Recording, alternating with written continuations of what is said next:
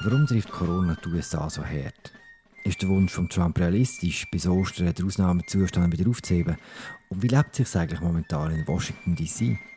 Herzlich willkommen zu einer weiteren Folge von Entscheidung 2020 im Podcast von Tamedia zu den Wahlen in den USA. Ich schwätze hier heute mit dem Alan Cassidy, im USA-Korrespondent von Tamedia. Ciao Alan, wie geht's? Mir geht's gut, hi, ich bin Corona-frei. Gut, es soll so bleiben. Alan, es gibt im Moment ja kaum gute Nachrichten, es gibt nur schlechte und noch schlechtere. Aktuell verdoppelt sich die Zahl der Corona-Fälle in den USA alle zweieinhalb Tage. Warum geht die Kurve so steil in Amerika? Wir sind hier grundsätzlich ja ein paar Tage, Wochen, man weiß nicht genau, hinter der Kurve in Europa. Es geht also alles ein bisschen später.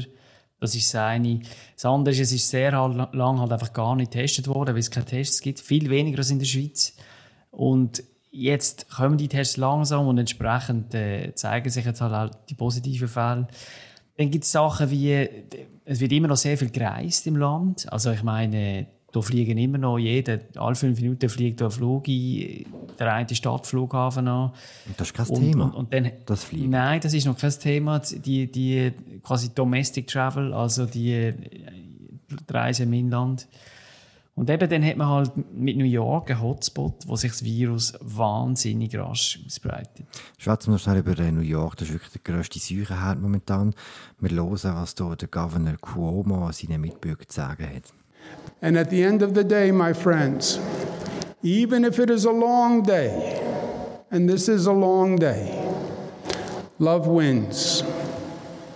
Always. And it will win again through this virus. Thank you. Er sagt, am Ende des Tages, meine Freunde, auch wenn der Tag lang ist und der Tag ist lang, dann gönnt die Liebe. Sie gönnt immer. Es ist schon recht dramatisch, wie er sich da an seine Mitbürger wendet. Ja, es ist wirklich auch schlimm in New York. Also man schätzt, dass ein von 1000 Einwohnern von New York, also der Stadt mit der Agglomerationsvirus hat. Dort leben in der Gegend etwa 20 Millionen Leute. Man kann sich also selber zusammenrechnen, wie viele Infizierte das sind. Und New York ist halt die dichteste besiedelte Stadt in den USA mit Abstand. Jeder, der schon mal in New York war, kann sich auch vorstellen, wie ein Virus sich dort schnell ausbreiten kann, in einer U-Bahn, äh, in den engen Verhältnissen, die dort halt sind. Vor allem, weil man eben erst sehr spät mit der Eindämmung angefangen hat. Was machen die Leute jetzt dort? Gibt es solche, die zurück nach Europa reisen zum Beispiel? Also versuchen zu fliehen aufs Land oder so? Es gibt wirklich eine riesige Stadtflucht im Moment. Also es gibt... Äh, viele Amerikaner gehen, äh, New Yorker beziehungsweise gehen in ihre Zweitwohnsitz, wo sie zum Beispiel in Florida haben oder in äh, North Carolina, so ein bisschen, wo sie im Winter sowieso auch oft gehen. Und äh, der Gouverneur von Florida hat zum Beispiel hat gesagt, es kommen pro Tag 190 Flüge aus New York in Florida an. Und dann hat jetzt die Leute aufgerufen, New Yorker, sie sollen sich gerade in Selbstquarantäne begeben. Ob sie denn das auch machen, weiß man nicht. Das ist das eine. Und ja, also ich habe inzwischen wirklich auch schon von ein paar Leuten gehört, auch Kollegen von mir, Korrespondenten, die in New York sind und die sich grosse Sorgen machen, die zum Teil auch sogar überlegen, mit ihrer Familie jetzt zurückzugehen nach Europa. Hm. Wie ist denn bei dir die Situation in Washington? Ja, da ist es jetzt nicht ähm, so wie, also in New York war es vielleicht auch ein bisschen mulmig, da ist es jetzt nicht toll, oder? Aber so wie es jetzt nie toll ist. Also, es gibt auch hier viele Felsensteigen an. Hm. Erzähl ein bisschen, wie ist momentan dein, dein Leben? Dürfen die noch rausgehen zum Beispiel? Ja, wir dürfen raus. Es gibt hier jetzt weniger strenge, in der Stadt selber weniger strenge Massnahmen als anderswo. Ähm, inzwischen hat aber auch alles zu, außer, also seit gestern eigentlich, außer, außer den Supermärkten und so. Aber es ist eben auch alles ein bisschen komisch. Also zum Beispiel am Wochenende ist da, im Moment ist Cherry Blossom, das ist so ein Höhepunkt im Jahr in Washington. Das ist, wenn all die ganz viele Kirseblüten in der Stadt, um die Monumente, um die Museen, die blühen dann alle immer zu einem anderen Tag im Jahr, je nach äh, Winter halt. Und das ist so ein Schauspiel. Da kommen wirklich hunderttausende Touristen in die Stadt.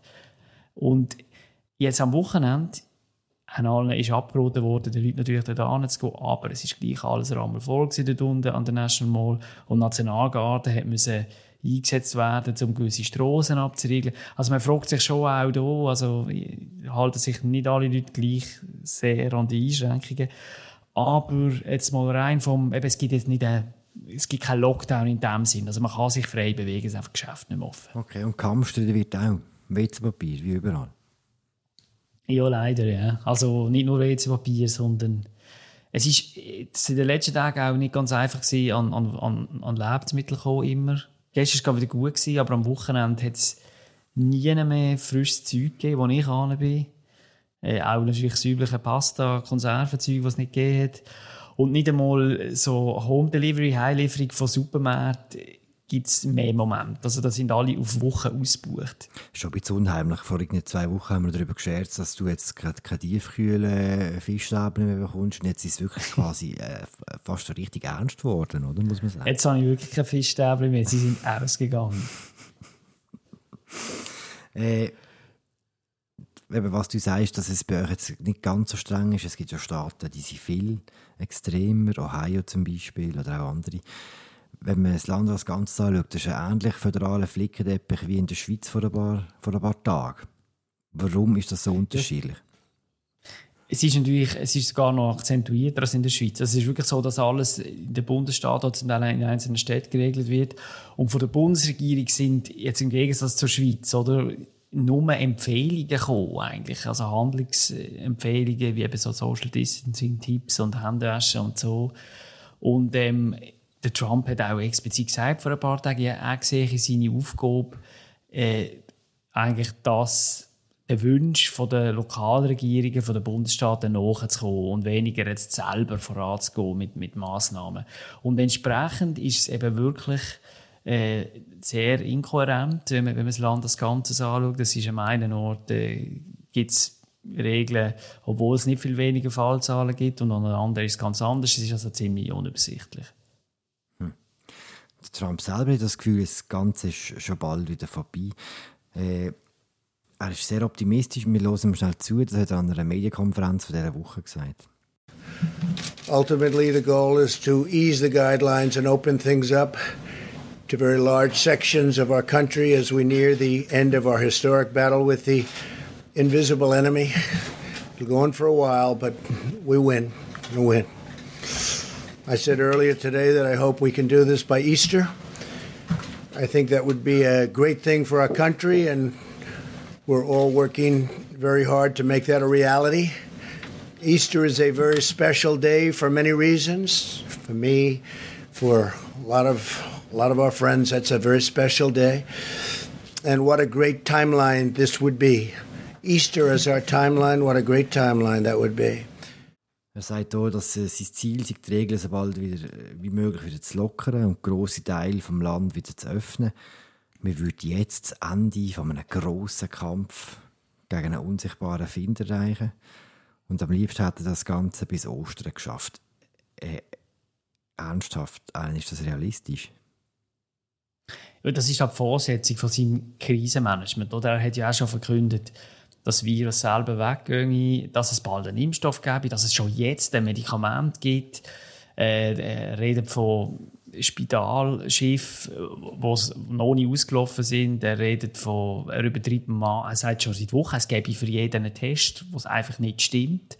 Ähm, er tut ja sich täglich eigentlich die Welt und Corona-Krise schönreden aus dem vom Podium dort äh, im Weißen Haus.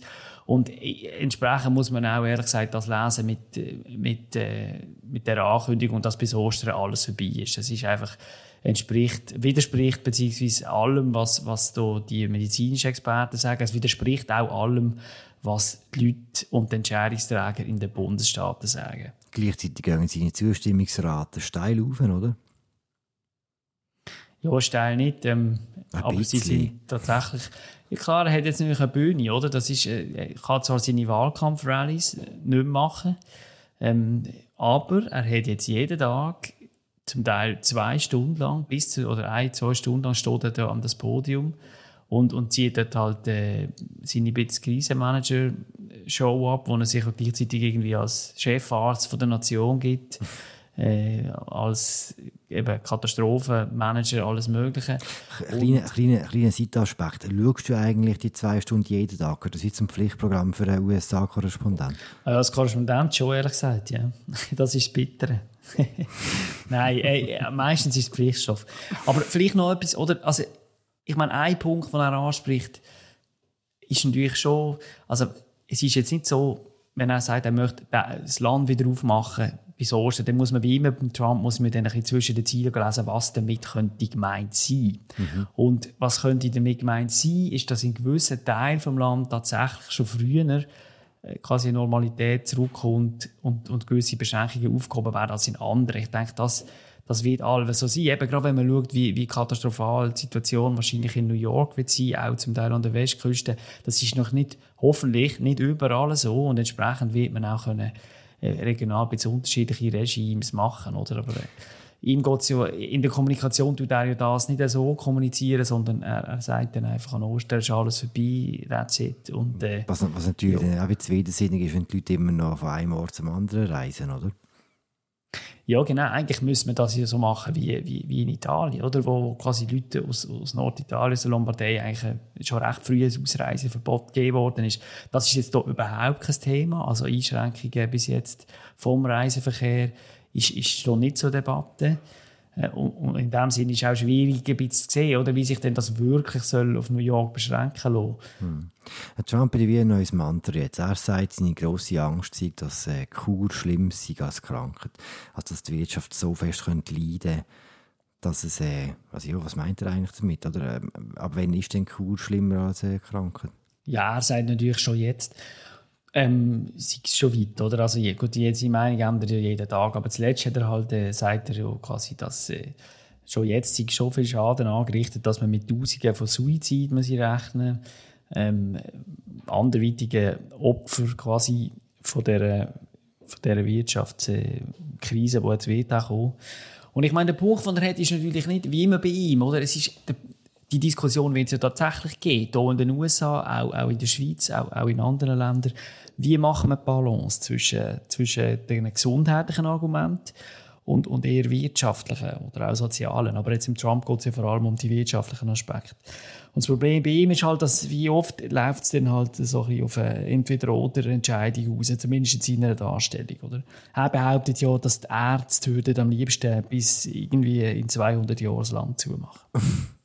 Also er hat im wirtschaftlichen Bereich auch recht grossen Erfolg erzielt. Er hat jetzt das 2 Billionen, und zwar Schweizer Billionen, oder? Äh, Hilfspaket durchgezogen und durchgebracht durch den Senat, wo nach der Finanzkrise der Obama ein Hilfspaket, das nicht annähernd so groß war, machen, haben sich die Republikaner quergestellt. Jetzt geht es plötzlich. Warum? Also ich glaube, im Fall von Trump ist ein Teil vom Erfolg, dass er sich eben nicht eingemischt hat, groß in die, in die Verhandlungen zwischen äh, im Kongress, also zwischen, beziehungsweise vor allem der, der Spitze der Parteien im Senat und im Weißen Haus, wo der Finanzminister Steve Mnuchin quasi die Federführung hat. Und der Trump selber hat sich nicht äh, um Details gekümmert und auch nicht direkt mit, mit zum Beispiel den Demokraten geredet. Das hat er alles seinen Leuten überlassen. Das war wahrscheinlich eine gute Entscheidung. Gewesen. Ähm, ich glaube, das Paket, ähm, das äh, ist wirklich erstaunlich, wenn man schaut. Ich meine, das sind ja fünfmal die Ausgaben, also fünfmal das Volumen eigentlich von der gesamten Ausgaben von der Bundesrepublik Deutschland, vom deutschen Staatshaushalt eigentlich, also vom Bundeshaushalt, wo jetzt allein hier verabschiedet worden sind. Es ist ein Wahnsinnsumfang, es ist wirklich historisch. Und wahrscheinlich, wenn man schaut, was für Verwerfungen äh, die Krise, also der Corona-Ausbruch mit sich zieht, ist es wahrscheinlich auch nötig. Du, zum Schluss noch äh, ganz andere Frage. Was machen eigentlich Joe Biden und Bernie Sanders im Moment? Theoretisch ist ja immer noch Wahlkampf. Also es ist noch, noch nicht entschieden, wer der Präsidentschaftskandidat sein wird für die Demokraten. In der Praxis ist es äh, mit riesiger Wahrscheinlichkeit der Joe Biden und er versucht jetzt eher schlecht als recht, sich ein bisschen halt auch noch irgendwie in Diskussion einzumischen. Er hat jetzt in seinem Haus in äh, Delaware hat er so ein äh, ja, wie soll man dem sagen, eher ein stümperhaftes Fernsehstudio aufgebaut. Man sieht ihn jetzt inzwischen fast jeden Tag vor seiner Bücherwand, wo er ein Podium angestellt hat, wo er dann äh, aber im Inhalt, also nicht der substanzlose mehr vom Auftritt her, äh, quasi vor allem einfach zum Coronavirus redet. Ja, eben ein anderes Thema interessiert hier nicht mehr. Äh, niemand mehr, auch nicht im demokratischen Vorwahlkampf, eben, wo es eigentlich nur noch so ein bisschen am Rand gibt und, und der Biden versucht halt, sich quasi so ein bisschen als Gegenbild zum Trump, ähm, er versucht einen Vergleich zu machen. Oder? Auf der einen Seite der Trump, der ohne Mitgefühl, ohne Empathie über die Krise redet, alles auf sich selber äh, fixiert, bezieht und, und entsprechend äh, auftritt und auch versucht, aus dem Kontrast zu ziehen. Und, und so ein bisschen, wenn man das hat, wenn man, wenn man die Auftritte anlässt, das ist ja so, wie man sich ein Präsident eigentlich gewöhnt ist. Oder? Mhm. Aber äh, das ja, halt Publikum, das damit recht ist, jetzt sehr ja, genau, es ist oben. Und es ist also wirklich auch, also zum Beispiel das Timing ist auch, zuletzt hat er es ein, zwei Mal gemacht, während schon andere Pressekonferenzen vom Gouverneur vom, von New York gelaufen sind, wo dann alle Sender gezeigt haben. Also es hat wirklich auch niemand geschaut, die Livestreams. Also das ist dann äh, für ihn, aber im Moment muss man sagen, ist die Wahl so weit weg. Ich glaube, im Moment ist es jetzt nicht so wichtig. Aber wenn das noch so länger weitergeht, wird er schon das Problem haben, mhm. dass äh, der Trump überall ist, oder? Also dauerpräsent. Mhm. Und er muss irgendwie schauen, dass er auch noch stattfindet. Gut, hoffen wir darauf, dass irgendwann auch wieder etwas anderes wichtig wird. Allen haben wir über alles geschwätzt. Ich glaube nicht, nein. Darum bald mehr an dieser Stelle. Schaut zu, der hab's gut. Das war es. Das ist eine weitere Folge von Entscheidung 2020 im Podcast von Tamedia zu den Wahlen in den USA. Ich habe geschwätzt mit Alan Cassidy, im USA-Korrespondent von Tamedia. Mein Name ist Philipp Loser. Äh, ich finde uns überall, wo es Podcasts gibt. Und ja, bis bald.